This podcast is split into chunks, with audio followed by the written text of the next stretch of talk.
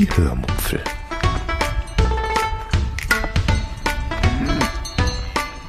Aus dem Tagebuch einer Allgäuerin.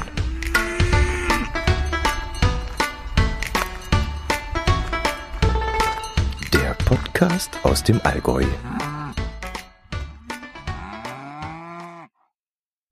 Hallo und herzlich willkommen zur 237. Episode der Hörmupfel. Heute erzähle ich euch von einem Radausflug nach Heiligendamm und Kühlungsborn, von der astronomischen Uhr in Rostock und von grüner und brauner Augenfarbe. Viel Spaß beim Hören.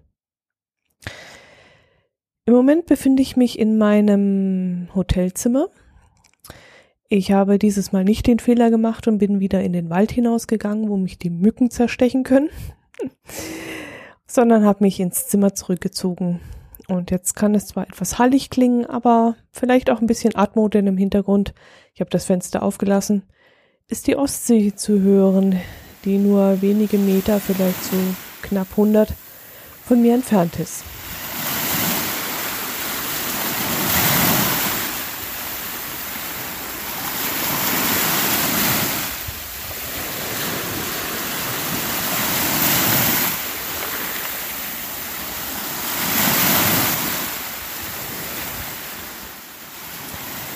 Am zweiten Urlaubstag sollte es wieder schönes Wetter haben. Und an dieser Stelle möchte ich euch nun weiter erzählen, was ich erlebt habe. Ja, wegen des schönen Wetters habe ich mir dann wieder ein Fahrrad geliehen.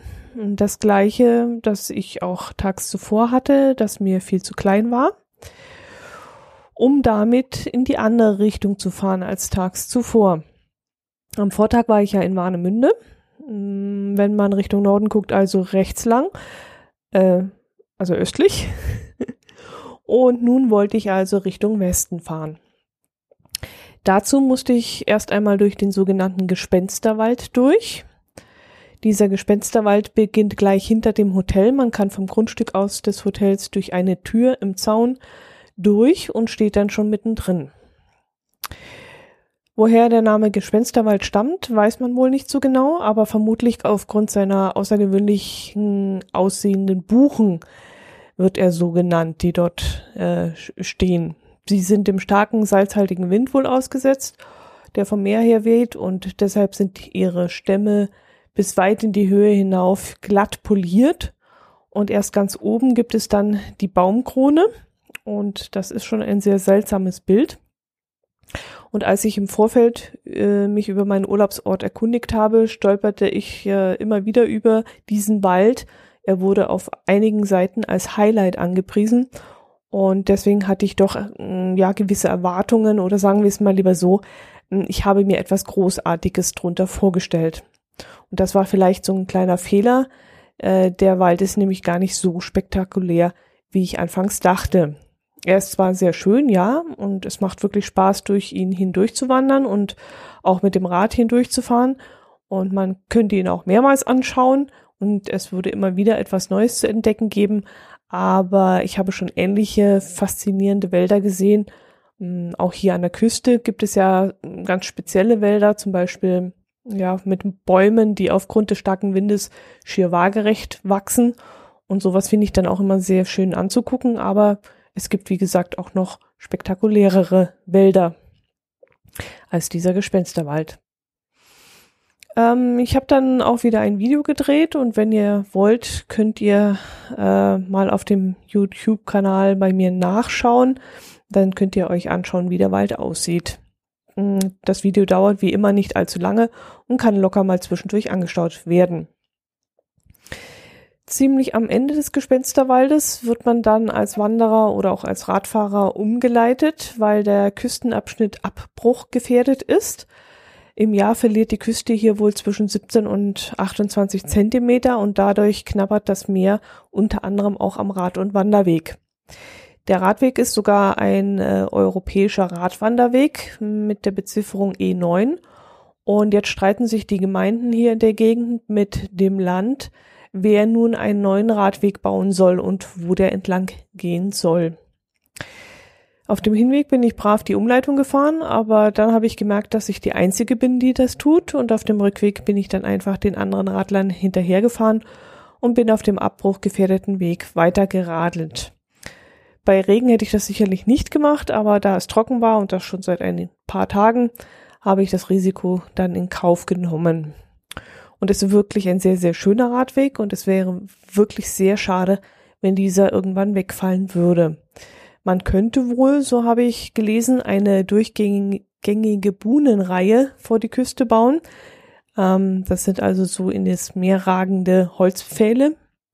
Das würde die Küste wohl schützen und als Wellenbrecher äh, dienen.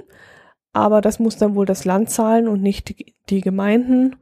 Und ähm, ja, und darüber streiten sie sich eben noch. Und vor allem kommt halt hinter, ähm, hinter diesem Fahrradweg, der im Moment noch existiert, kommen dann Felder und der Landwirt, der wird dann vermutlich auch nicht begeistert sein, wenn die Küste dort weiter abbricht und ihn in so acht bis zehn Jahren sein Feld peu à peu verkleinern wird. Nun, äh, ich bin dann nach Redwitschburger Ende und dann kommt irgendwann Heiligendamm, genau. In Heiligendamm fand äh, 2007 der G8-Gipfel statt. Das war eigentlich so der erste Gipfel, den ich bewusst wahrgenommen und auch äh, aktiv im Fernsehen verfolgt habe. Durch die Berichterstattung über den geplanten G8-Gipfel kam ich dann auch damals irgendwie auf die Idee, mal dort in der Nähe Urlaub zu machen.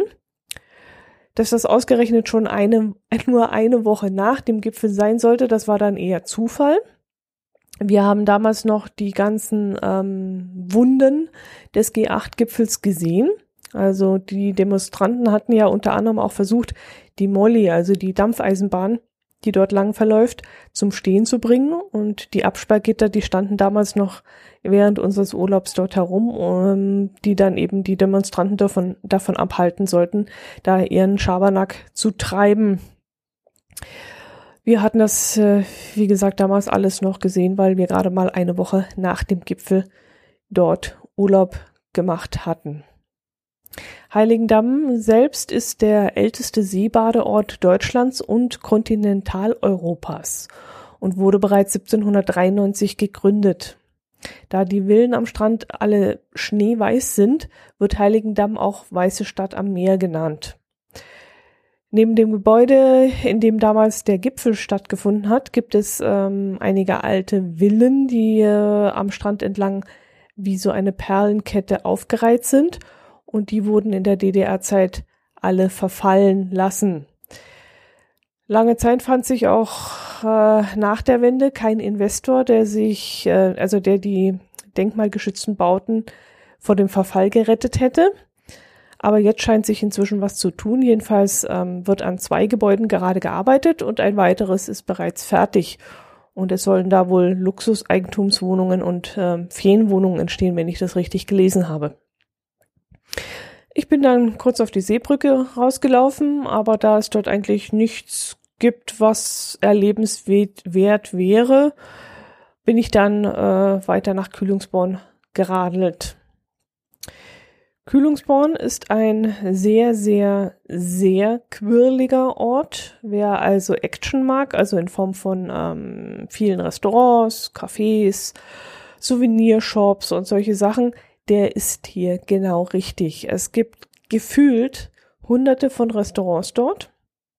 Wir waren dort äh, schon öfters, also nicht in den Restaurants waren wir schon öfters, sondern ähm, auf einem Campingplatz im Urlaub. Der Campingplatz hat auch eine sehr schöne sanitäre Anlage, die so einer römischen Taverne nachempfunden ist und wir haben uns da immer sehr wohl gefühlt. Ähm, wer mehr Ruhe haben möchte, sollte allerdings lieber Richtung Rerik Urlaub machen. Das ist ein Ort weiter. Und wer noch viel, viel, viel mehr Ruhe haben möchte, geht am besten nach Nienhagen. ja, ich habe mir Kühlungsborn an dem Tag wieder einmal genauer angeschaut, habe geguckt, was sich so verändert hat, seitdem wir das letzte Mal dort waren und habe dann auch ein Bild von einer Villa vertwittert, die ich am liebsten kaufen möchte. Für diese Villa, die da am Ende der Strandpromenade mit unverbaubarem Blick aufs Meer steht, scheint sich leider noch kein Investor äh, gefunden zu haben. Äh, sie verfällt schon seit Jahren und äh, wir haben diesen Verfall beobachtet und sie sieht wirklich sehr, sehr jämmerlich aus. Ja, vielleicht hat sich äh, da auch noch irgendwie die Eigentumsverhältnisse nicht geklärt. Ich weiß jetzt natürlich nicht, ob es am Investor fehlt oder ähm, vielleicht gibt es da irgendwelche Erben, die sich da nicht einigen können. Das weiß man ja immer nicht. Aber es ist wirklich schade drum und ich habe schon getwittert, wenn ich ein paar Millionen im Lotto gewinnen würde, ich würde diese Villa gerne wiederbeleben. Ich habe dann mittags in einer Art Imbiss, wo es aber auch so einfache Sitzmöglichkeiten gibt, etwas gegessen. Und da hat sich dann ein älteres Ehepaar zu mir an den Tisch gesetzt, ähm, die beide unterschiedlicher nicht sein können. Er war die Ruhe selbst und sie war eine Hektikerin, wie es sie keine zweite auf dieser Welt gibt. Also, die hat mich wirklich ganz nervös gemacht mit ihrer Rumwuselei. Sie hat sich hingesetzt, ist wieder aufgestanden, hat ihre Jacke an den Stuhl gehängt, hat sich wieder hingesetzt, ist wieder aufgestanden, hat ihren Hund zu trinken gegeben. Der Hund wollte aber nicht zu trinken. Dann hat sie das Wasser wieder in die Flasche zurückgeschüttet und hat sich wieder hingesetzt. Ist dann wieder aufgesprungen, um eine Speisekarte zu holen, obwohl zwei davon auf dem Tisch lagen. Dann hat sie irgendetwas, äh, irgendwann etwas zu trinken bestellt, was auch ein Riesenakt war. Also die Bedienung war bestimmt drei Minuten an unserem Tisch gestanden und ähm, da ging es hin und her, das Wortgefecht.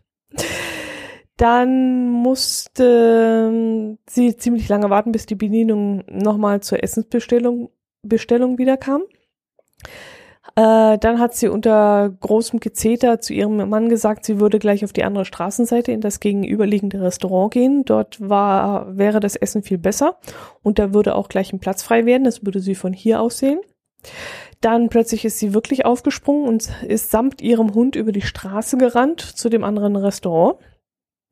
Das Lustige dabei war, dass ihr Mann in diesem Moment in aller Seelenruhe auf seinem Stuhl sitzen geblieben ist und hat sich da gar nicht kirre machen lassen von ihr, so auf die Art, die wird schon wiederkommen.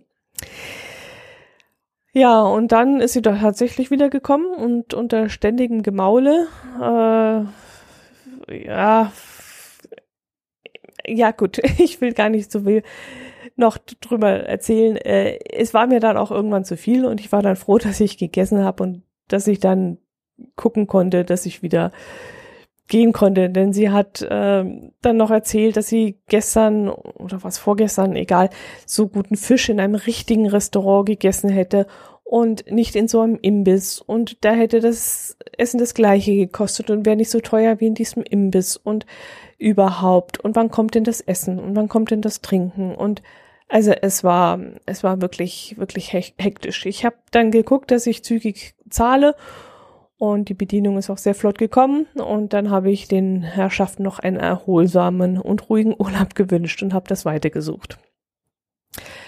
Am nächsten Tag habe ich dann kein Fahrrad geliehen, sondern bin mit dem Auto nach Rostock zum Bummeln gefahren.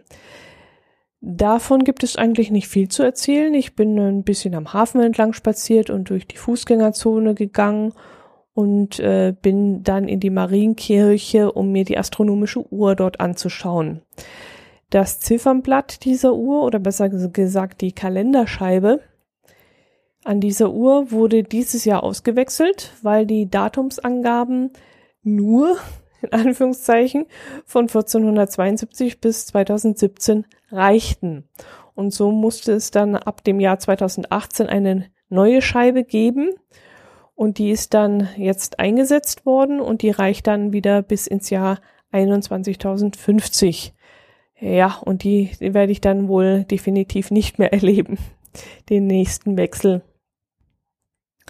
Irgendwann bin ich dann äh, zum Parkplatz zurückgelaufen.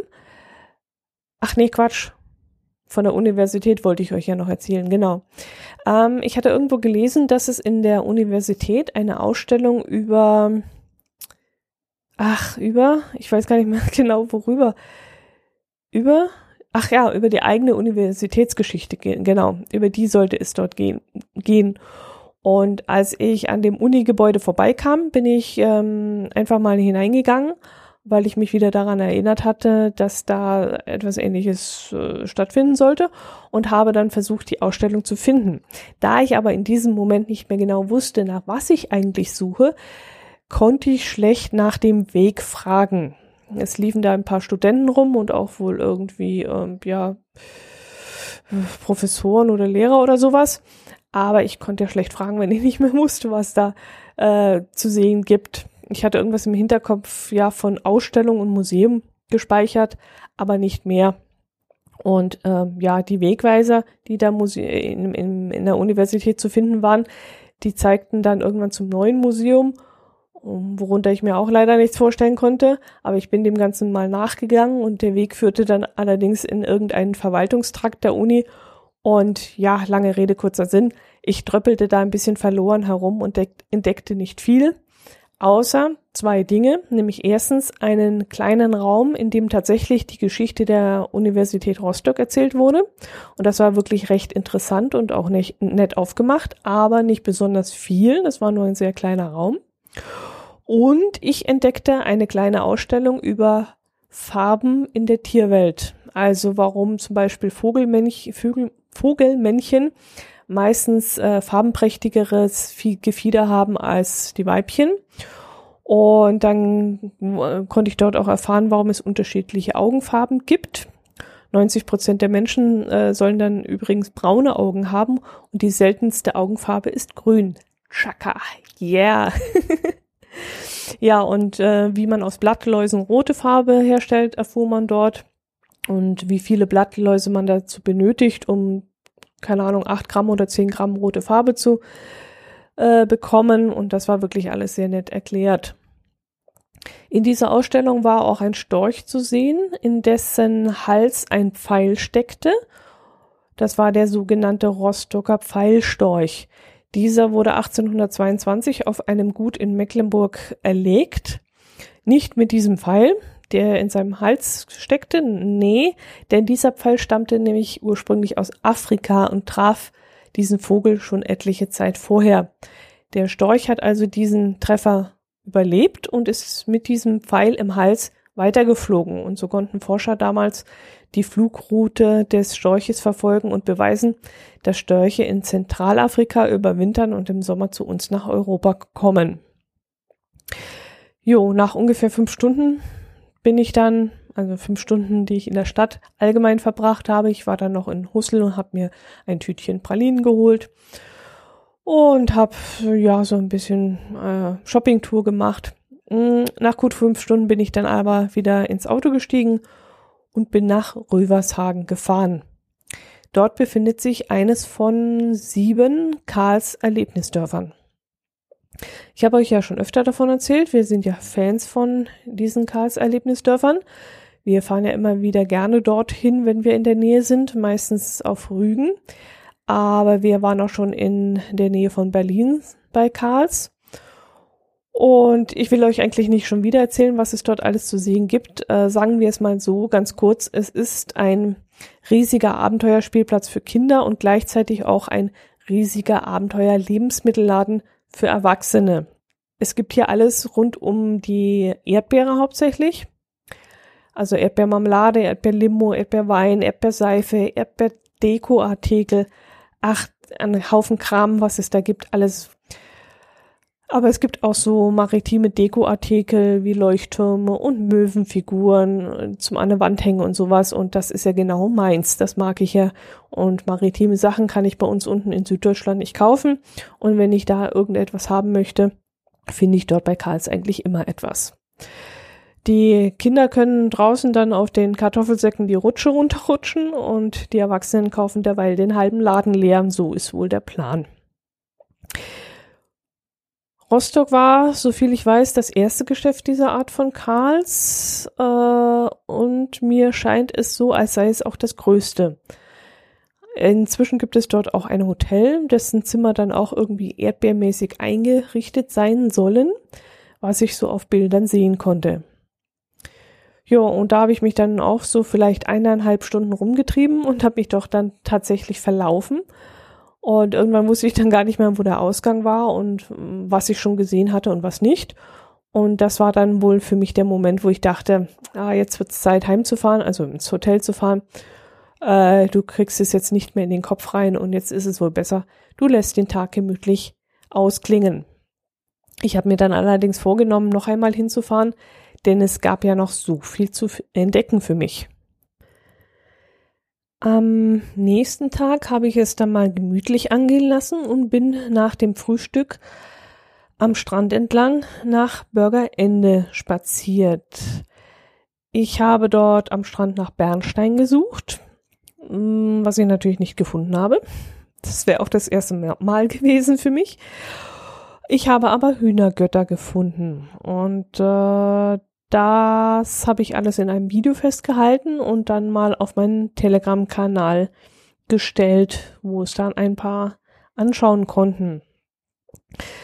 Bürgerende ist ein Ferienort, in dem es hm, ein paar mittelalte Häuser gibt, die Ferienwohnungen vermieten, aber auch sehr, sehr viele nagelneue Ferien-Apartment-Häuser. Es gibt dort auch einen Campingplatz, soweit ich das sehen konnte. Und ansonsten gibt es da eigentlich nicht sehr viel. Und ganz ehrlich gesagt, ich finde den Ort einfach nur hässlich. Ich habe mir dann zwei Kugeln Eis geholt und bin danach an der Steilküste sofort wieder zurückgelaufen, äh, durch den Gespensterwald hindurch. Hab einen Podcast auf der Ohren gehabt und bin dann zurück ins Hotel. Und habe mich dann in dem wunderschönen Garten des Hotels in einen Strandkorb gesetzt und habe dort ein Buch gelesen und bin dann tatsächlich dabei eingeschlafen und irgendwann von meinem knurrenden Magen geweckt worden. Ja, so schön kann Urlaub sein. Einfach mal so ein bisschen treiben lassen und gucken, was der Tag so bringt und wohin einen die Füße tragen. Jo, das war's für dieses Mal. Ähm, ein bisschen kürzer, aber ich hoffe trotzdem, dass es ein paar interessante Dinge gab, die euch unterhalten haben. Äh, ich möchte euch das nächste Mal erst von meinem Ausflug in eine eisige Welt erzählen bei minus sechs Grad mitten im Sommer. Und da das dann doch ein bisschen längere Geschichte wird, denke ich mal, vertröste ich euch auf die nächste Episode. Macht es bis dahin gut, ähm, habt ein schönes Wochenende und eine schöne Woche. Und äh, ich hoffe, ihr hört auch nächste Woche wieder rein und geht mit mir auf Reisen an die Ostsee. Servus!